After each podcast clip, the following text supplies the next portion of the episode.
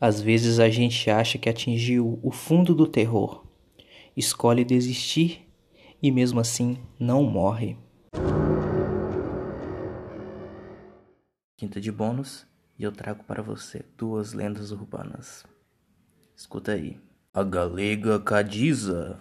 A história fala de uma mulher loira e de sorriso encantador, que saía de dentro de uma loja de caminhões durante a madrugada e ia para a cidade pedir carona mas que desaparecia dentro do carro.